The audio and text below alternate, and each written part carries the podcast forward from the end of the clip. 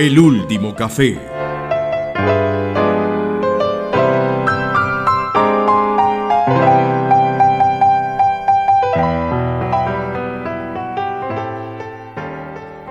Hola José, ¿cómo te va?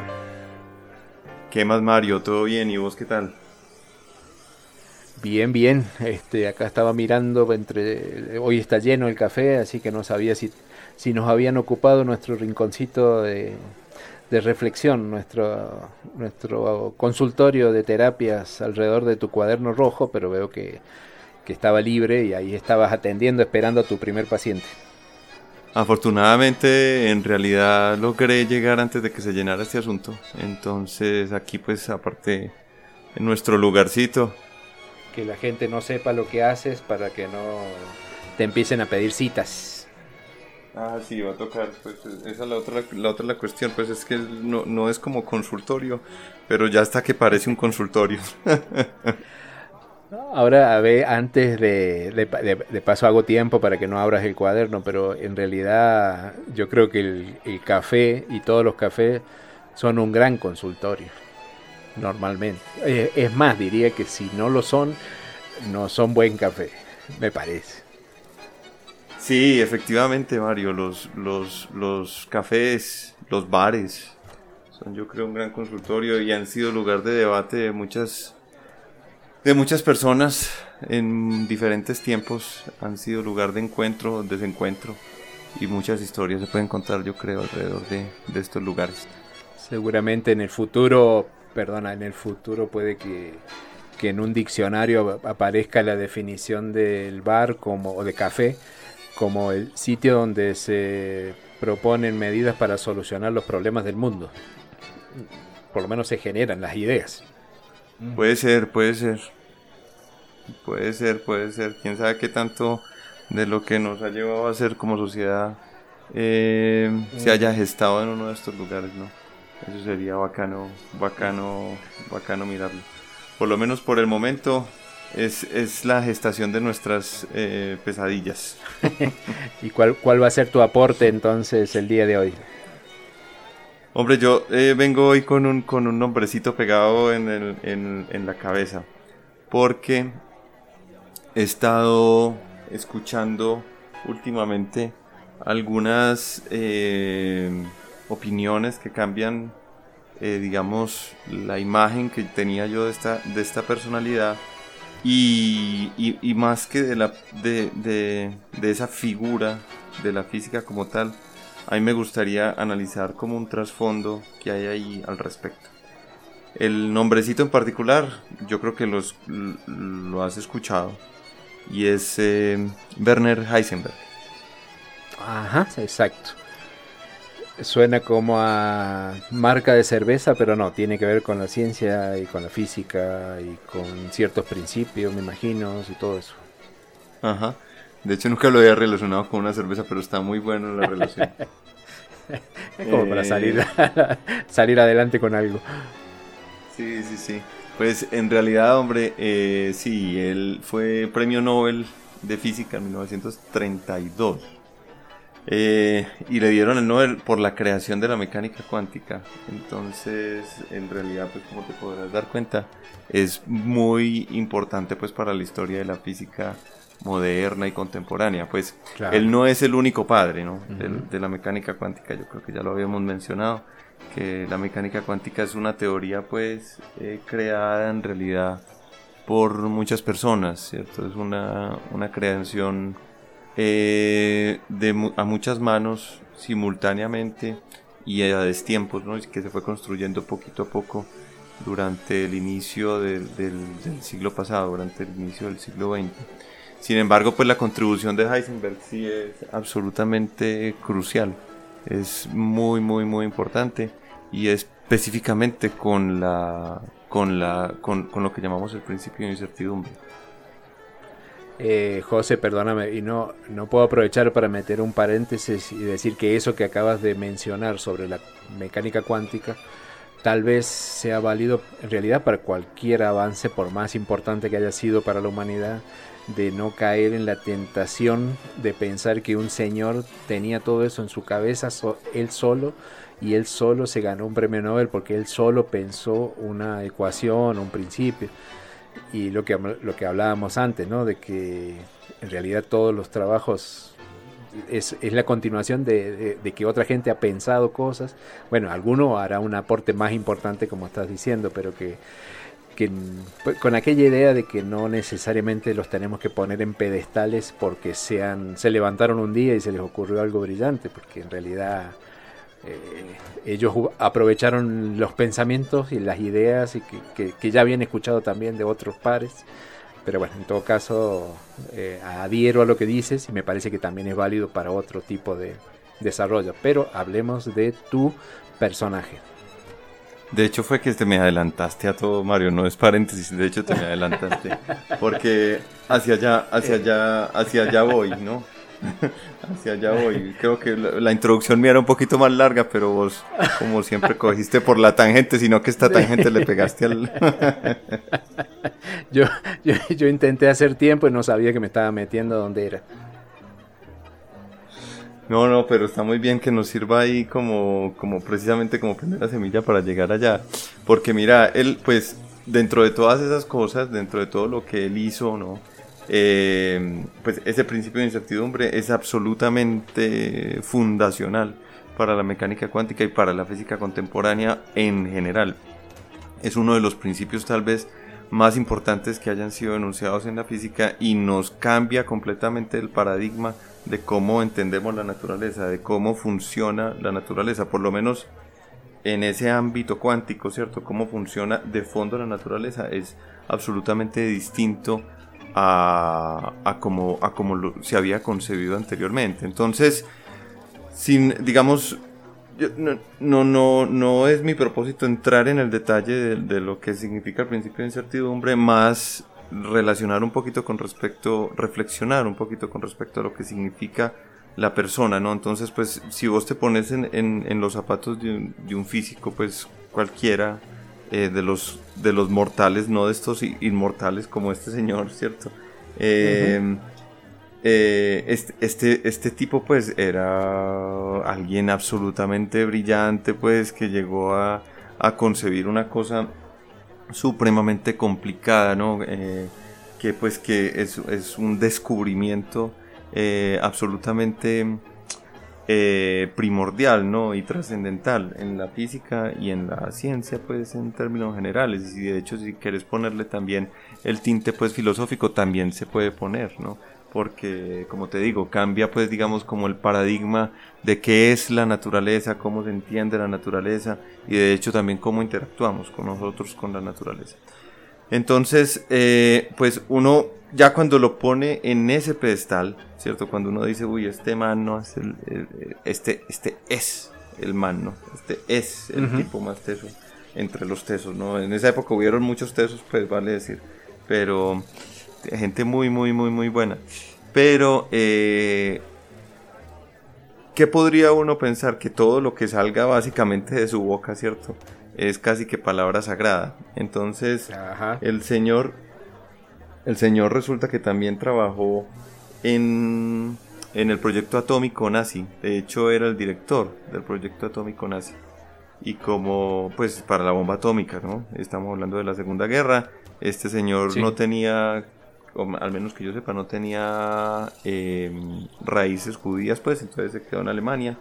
Y eh, siendo pues uno de los grandes profesores, lo pusieron uno de los grandes profesores pues, de las universidades alemanas en ese momento, y, siendo pues fundador de la mecánica cuántica, ¿no? Pues fue a, trabajar en, en, ese proyecto. Eh, ¿Has escuchado un poquito de eso al respecto? Bueno, no particularmente del caso de él, no, pero estaba haciendo memoria que, bueno, me conozco un poco la historia, cómo sigue después de eso, pero y, y, me estoy preocupando por dónde vas, por dónde va tu camino, porque en realidad estaba pensando en el desarrollo de las, de las bombas atómicas eh, americanas, donde participaron eh, físicos muy reconocidos, pero que no, uno no los asocia con personas belicistas, sino físicos eh, que, sabían mucho del tema, ¿no? porque hubo los que, los que desarrollan las bombas, eh, Oppenheimer creo que es uno de, Fermi no sé si también estaba, son físicos muy reconocidos pero uno no los asocia con, con militancia. Inclusive, no, no, hablando de la física, hay otro caso que conozco, que es el caso de Von Braun, que es el padre del, prácticamente del, del viaje a la Luna por la NASA, desarrollaba, desarrolló bombas para los nazis antes de ir allá. Pero, pero no quiero meterme, no quiero distraerte en tu cuaderno. Eh. Pues mira, eh, eh, Oppenheimer, así como mencionaste, vendría siendo el equivalente a Heisenberg del lado, del lado de los Estados Unidos, ¿no? O sea, Oppenheimer era el director del proyecto atómico gringo y eh, Heisenberg era el director del proyecto atómico alemán. Em, siendo pues, o sea, en, términos de capacidad, pues, ¿cómo decirlo? Intelectual, ¿no? o sea, como físicos eh, Heisenberg era pues una persona absolutamente destacada, ¿cierto?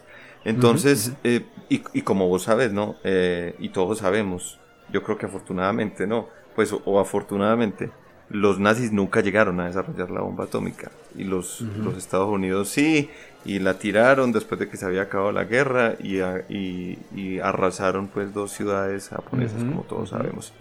La cuestión es, si bien Heisenberg estaba a la cabeza de ese proyecto y uno diría, pues hombre, uno de los tipos más brillantes de esa época, uno de los físicos más brillantes, con recursos, ¿cierto? Con otros físicos muy brillantes, con equipo, con, con todo, ¿por qué no desarrolló la bomba atómica? ¿Por qué no? Ah, esa sí que no me la sé. Ok, pues eh, resulta que él escribió luego un libro eh, en el cual eh, básicamente argumenta que él conscientemente no eh, aceleró el proyecto y lo mantuvo con el freno de mano metido, por decirlo de alguna forma, ¿cierto? Entonces lo mantuvo a, a, una tasa muy lenta como al, para que... Al, mínimo, eh, como el arroz, en bajo. Exactamente, en bajo, como para que no se lograra desarrollar, ¿no? Para que no llegaran a tener la bomba, pero eh, para que no llegaran a sospechar, pues tampoco, ¿cierto? Porque evidentemente, pues si lo detiene, pues eh, completamente, pues los nazis iban a dar cuenta, pues que este man no quería hacer nada y entonces, pues lo iban a, ya, ya, ya sabemos qué le iba a pasar, ¿no? Entonces, eh, pues eso es lo que argumenta él, ¿no? Eso es lo que él argumentaba y hay otros físicos, pues también ahí que también dan como alguna fe de, del asunto. Y si uno piensa, pues simplemente este man eh, tan teso, ¿cierto? Tan buen físico que era, pues que no lo haya desarrollado, pues forzosamente era porque no, no quería, ¿cierto? No era porque no, no pudiera. Sin embargo, eh, ha habido una... Un, e, esa es la parte nueva que yo no conocía y que quería compartir con vos. Un revisionismo al respecto de esa, de, de esa historia oficial. Porque esa es la historia oficial, ¿cierto? Claro. Ese es el libro que se publicó y esa es la historia que conocemos.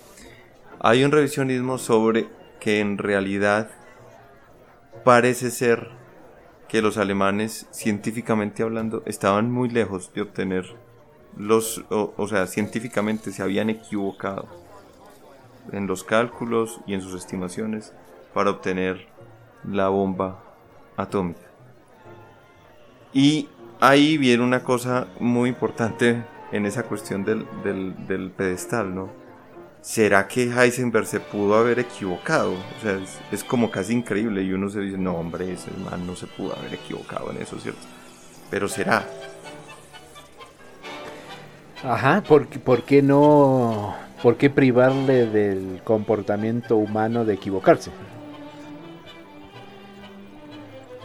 Eh, sí. si, no, si, si, si, si, no le permitís que se equivoque, le estás dando lo que decías al principio, ¿no?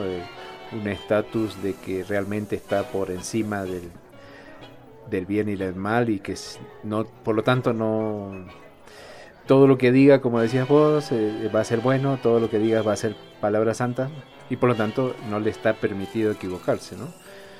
Con lo cual me, me pones a pensar si, si eso define a qué un, super, un superhéroe el que no se equivoca. Y por otro lado decimos, no, total er, error es humano, pero entonces quiere decir que Heisenberg no era humano o qué.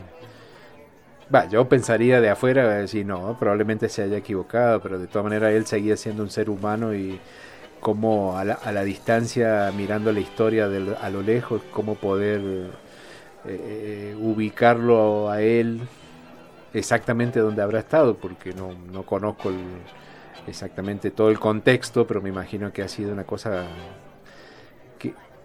digamos, que me hace pensar que tal vez no sea tan simple decir Heisenberg tenía razón o, no la tenía, ¿no? Porque estoy pensando en cualquier científico. Que, también que lo que hacía si estaba, influenciado por su entorno, si como decís vos, él sabía, era consciente de, lo que estaba haciendo e intencionalmente se equivocaba o simplemente se equivocaba, ¿no?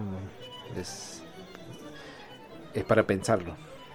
Sí, es, es para pensarlo además porque implica pues varias cosas. Lo primero es lo que vos ya dijiste, ¿no? Eh, considerar que este man se pudo haber equivocado, ¿cierto? O sea, simplemente pues pensar que un científico cualquiera, en cualquier momento, así sea un premio Nobel, se puede equivocar. Y no estamos hablando pues de, porque hay nobles de nobles, ¿no? Hay nobles que son más importantes que otros por lo, la contribución que hacen, ¿cierto? En este caso en particular es uno de esos, ¿cierto? De esos nobles que que su contribución cambió la historia de la física completamente.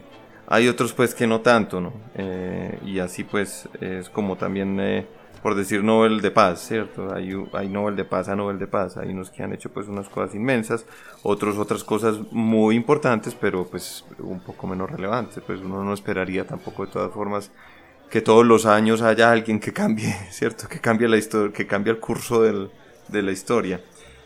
Eh, entonces lo primero, ¿no? Que es que un tipo que llegó a hacer una contribución de ese porte pueda llegar a equivocarse en otros cálculos que pueden parecer en principio inclusive más sencillos.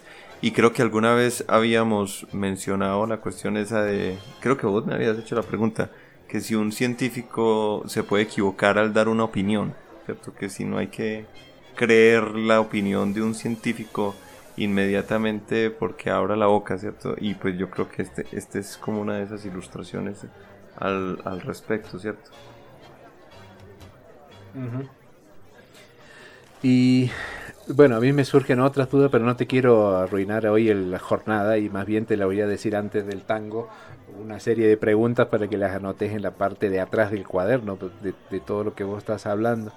Eh, porque me gustaría conocer un poco más el caso de este personaje que hoy trajiste. pero ya te, te, amenazo que tengo dos preguntitas para el final. Eh, y, entonces esta nueva revisión que me mencionas parecería indicar que como que a pesar de del aporte que hizo Heisenberg, en realidad por ahí no iba lo que él estaba haciendo y él no fue capaz de reconocer el error entonces, según esta revisión.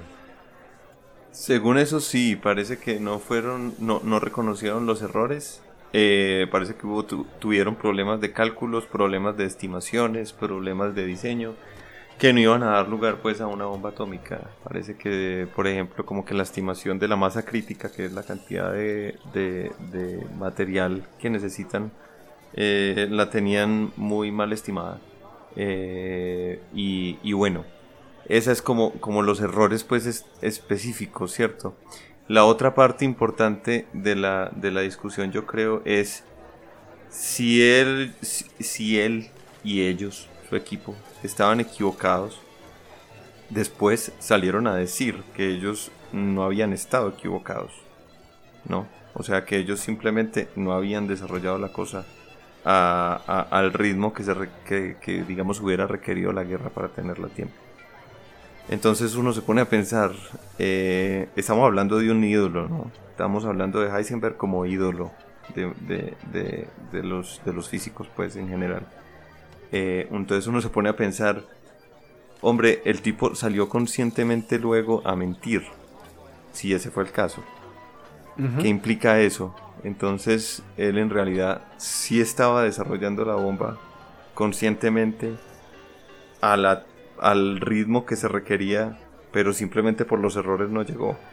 O sea que él de por sí entonces en realidad sí estaba apoyando al régimen nazi y simplemente porque no le dieron los cálculos fue que no llegó a hacer la contribución que esperaban los nazis de él. Ahí cambia mucho la, o sea, pasamos de una persona en el pedestal a una persona como por debajo del pedestal, ¿no? Bueno, pero ahí viene, el, ahí viene la parte compleja de que, y creo que sí, lo hemos conversado en otros cafés, eh, es que, qué significa ser Nobel, qué significa ser un, uh, un innovador, qué significa haber revolucionado un área de la ciencia. Eh, eh, está claro desde el punto de vista científico. Ustedes, los físicos, comprenden, los químicos comprenden lo que implica eso y así me imagino que pasará en todas las áreas en las que alguien recibe un premio Nobel. Pero a lo mejor la, la, falla o en el pensamiento o lo que hay que repensar es que por ser premio Nobel estás eh, considerando que el premio Nobel viene con unos accesorios que que también tienen que ver con la parte humana, el comportamiento social, con su, o sea, qué pasaba si Heisenberg era era nazi en el fondo o qué pasaba si Heisenberg era no sé, hincha del Bayer, Leverkusen, o fumaba puros, o tomaba cerveza, o, o, se vestía de mujer de noche, no sé, ¿qué tiene que ver todo eso con, o digamos, todo eso afectaría el descubrimiento de la mecánica cuántica, no debería, ¿cierto? Entonces, si, si lo veo al premio Nobel como un ser humano, cualquier cosa es posible y, podría ser que, que, la diriera la idea nazi o que no la diriera, porque si no, parece que al Nobel no le permitimos que sea humano, ¿no? Y, y en el humano se puede esperar cualquier comportamiento, pero no sé si esa mirada era lo que vos me querías preguntar o, lo querías orientar en otro sentido. Es eso precisamente, es eso precisamente, porque hay veces como que ligamos la... ¿Cómo decirlo, hombre? Em, la veracidad o la importancia de una idea con la, con la persona que tuvo... Mm, la suerte de eh, concebir dicha idea. Es como decir que la mecánica cuántica fuese más o menos em, verídica o más o menos eh, importante si sus autores fueran más o menos éticos. Entonces es como si claro. Eh, dependiera una cosa de la otra. Y como si eh, e, esa es una cosa con respecto a la idea como tal. La otra es con respecto a la persona, ¿cierto? Como si una persona que tuviese una idea muy importante, ya entonces es más allá, ¿cierto? Del, ya, ya está por encima del resto.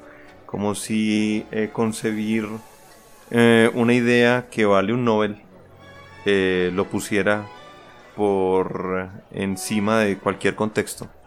Claro, y eso eh, es difícil. claro, estaba pensando que, es como considerar que, llegar al Nobel es alcanzar un estado de santidad, eh, un estado de pureza espiritual que, que, ahí sí se comprendería que todos los comportamientos tienen que ser coherentes con esa forma de, pensar, pero el Nobel es por un trabajo puntual en un área de la, de la ciencia o de, algún área específica, pero no tiene, no se está premiando al, a los valores humanos, digamos. Eh, un, un, Nobel no es el premio de ser quién es el próximo Mahatma Gandhi. Un Nobel es qué fue lo que hizo, dónde lo publicó que generó eso para la ciencia, pero no están, me imagino yo, no lo ideal, que no, no, están evaluando si, si además el tipo es buen padre, si no le pega la mascota o cosas así. Nunca se ve eso, ¿no? En el, en el premio. Correcto, sí, es que de hecho una cosa como que no tiene nada en realidad que ver con la otra. Y entonces una persona pues muy, muy, muy, no sé cómo decirlo, es que si lo pongo así, como se me viene a la cabeza en este momento, puede ser muy, muy dramático. Sí, pues. te, te, te, pueden oír. es que, que, como digamos, la, la, peor persona pues puede en principio tener de pronto una idea valiosa en, otros, en otras áreas. Sí, en otros, en otros, en, en, ciencia, por, por, decir algo. y, eh, probablemente ha, probablemente ha pasado, probablemente ha habido no una, muchas malas personas y, han, y han sido premios Nobel. Claro, claro, pues de hecho yo conozco otro por ahí que era abiertamente nazi, de esas mismas épocas, pero este era Nobel de, de literatura, entonces ahí ya estamos tocando, es otra cosa, arte, ¿no?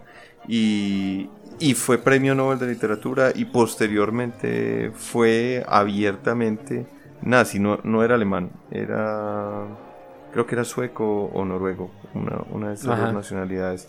Eh, y fue, o sea, y su obra fue precursora del estilo de novela contemporáneo.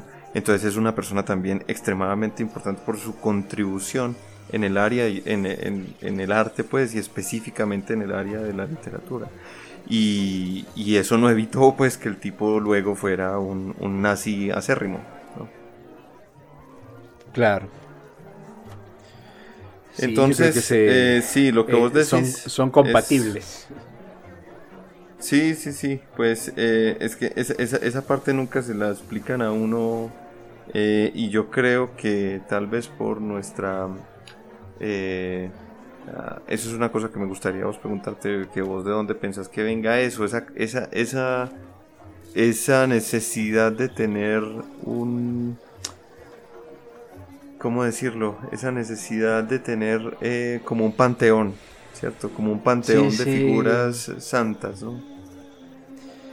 Sí, sí, no, está tocando un tema así con, complicadito y que me, atrae mucho a mí también, porque no, vos lo pusiste el tema del premio Nobel de física, pero esto lo hemos conversado también eh, pensando en los héroes, eh, héroes de, las, de los distintos países, las figuras heroicas, y, y siempre te hace pensar que lo que hemos dicho, ¿no? mezclando a los Newtons con los Bolívar o San Martín y Heisenberg, todo en una misma bolsa, siempre parece que todas esas personas pertenecían a una, a una familia de seres humanos que ya no se ven, que no hoy salís a la calle y no decís, no, ninguno de nosotros llega a esa altura. Y entonces es como esa necesidad de, de tener esos, esas figuras mm, idealizadas, perfectas, y que, y que te sirvan para eh, eh, inspirarte y seguir su camino. Nunca vas a llegar a conseguir el Nobel como,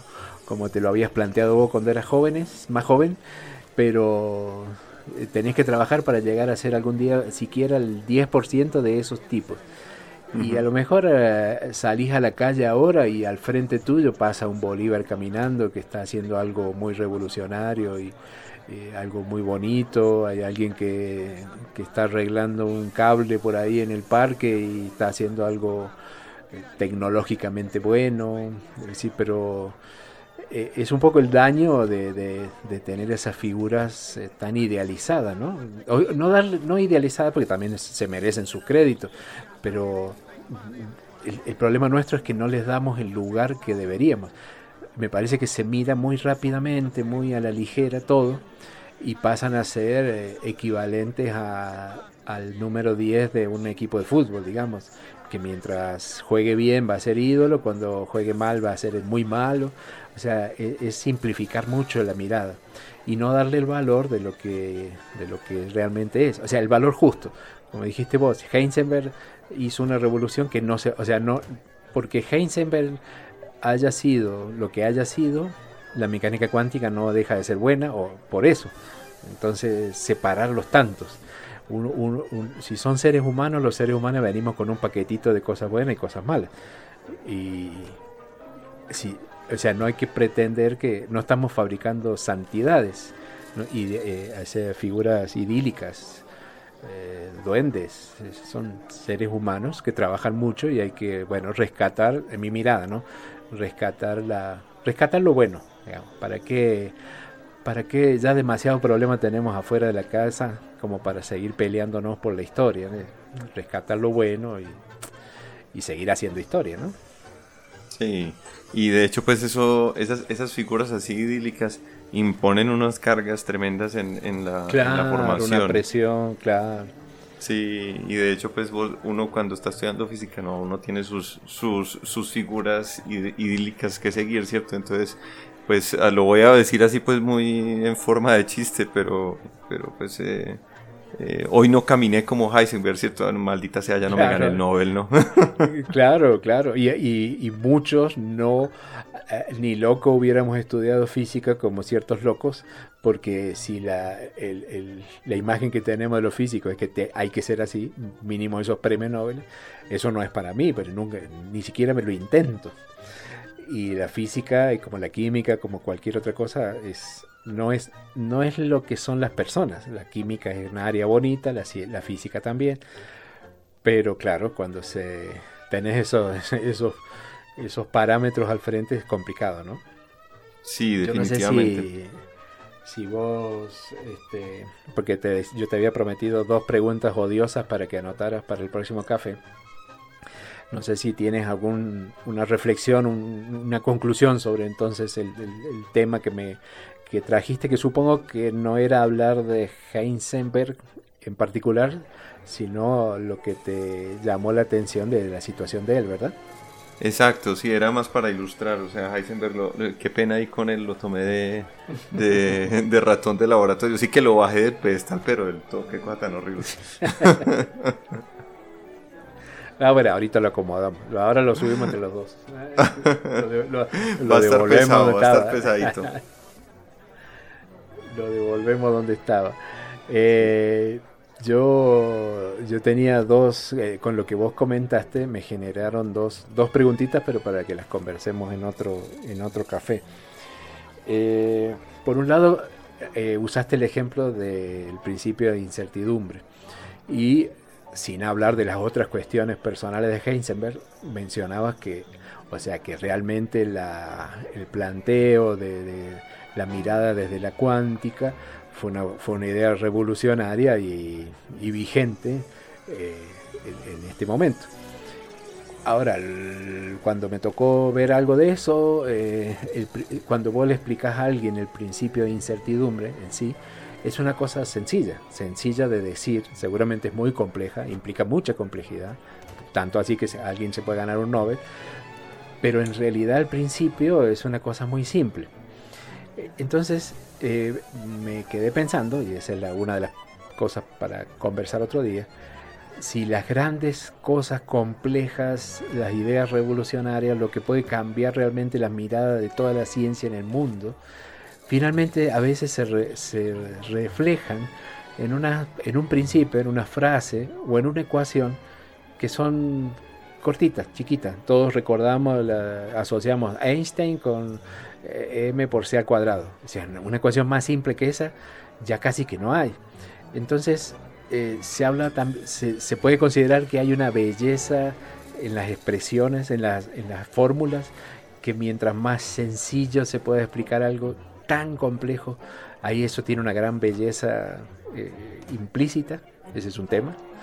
Y el otro, también te va a dar tema para hablar, es que toda la conversación que trajiste giró en torno a, ponías por delante, mira que Heisenberg se ganó un premio Nobel y que Heisenberg revolucionó la mirada de la ciencia. Y no será a veces que también consideramos los premios Nobel o me pregunto si no deberíamos mirar a los premios Nobel, a la, a la, ceremonia de premios Nobel, algo similar a la de la entrega de los Oscars de las películas. Porque eh, siempre se elige, no sé, la mejor película del año, un premio Oscar. Y eso, si hacemos la analogía delirante que estoy haciendo con los, premios Nobel, significaría que había muchas películas en la terna, o no sé cuántas películas había candidatas, y todas eran buenas, y por alguna razón que no sé de, qué depende, se elige una. Una película es la mejor película, se lleva el Oscar, pero las otras que estaban candidatas eran buenas también. Y nosotros las vamos a ver al cine y son bacanas. Y a lo mejor a vos te gusta más una de las otras o te gustan todas. En el caso de los Nobel, no deberíamos mirarlo de forma más, más o menos parecida. Es decir, Heinz se gana ese Nobel, revoluciona, fue muy bueno, pero seguramente había en la época otros físicos con otros desarrollos que, que si se hubieran ganado el Nobel también hubieran sido muy buenos, pero que no es una, eh, una digamos, un ser iluminado único en el mundo que es ganarse el Nobel. Y, lo que me lleva a pensar es, bueno, quién entrega, quién decide que Heisenberg se gane el Nobel y quién decide que lo que el viento se llevó se gane un Oscar. Eh, ¿Por qué consideramos que esas son medidas absolutas? Hay un Dios superior que dice este es el número uno. Eh, perdona que te traje todo esto y te dije que lo anotaras ahí en lápiz, ahí atrás, porque son las ideas que me provocas Está muy bien, está muy bien. Ya por aquí van anotadas y ya me tocará perder unas horas de sueño alrededor de esas ideas. Sobre todo la, eh. la, la, cuestión del Oscar me genera un poquito de, de escosor. Te, pero bueno. te puso nervioso. te viste ahí caminando por la, por la alfombra roja recibiendo tu, tu Nobel. Eh, bueno, eh, si quieres terminamos el delirio acá para dar para, para poder atender el escenario que lo están organizando. Claro que sí. Eh, en este momento, entonces acá me, me, dicen que vamos a, a, escuchar, bueno, algo, algo para que te para que puedas dormir tranquilo. El título del tango yo creo que te va a ayudar. Es un tango del año 1940, música de Enrique, Enrique Rodríguez y letra de Ivo Pelay, canta Armando Moreno y el tango se llama A mal tiempo, buena cara amigo. Qué bueno. Así que lo escuchamos y nos vemos el, el próximo café. Nos vemos en el próximo café, Mar.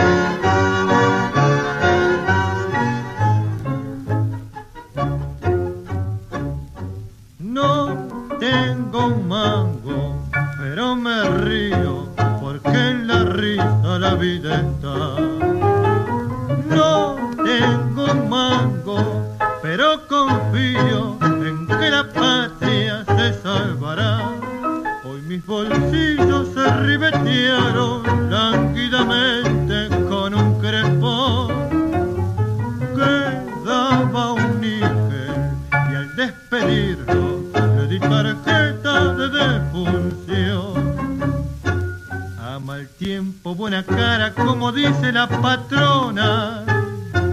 Ama el tiempo, buena cara, y cuerpiera el temporal. Abrí el paraguas, hermano. Y pensar que en el mundo todo va como la mona. Y los mangos decretaron una huelga general. Una huelga general. Si es por mí que siga el corso, que yo estoy en la laguna. Y no pienso complicarme porque basta la salud. ¡Ah, pibe lindo! patrona y su sonrisa tienen pinta de fortuna y al mal tiempo buena cara mientras haya juventud.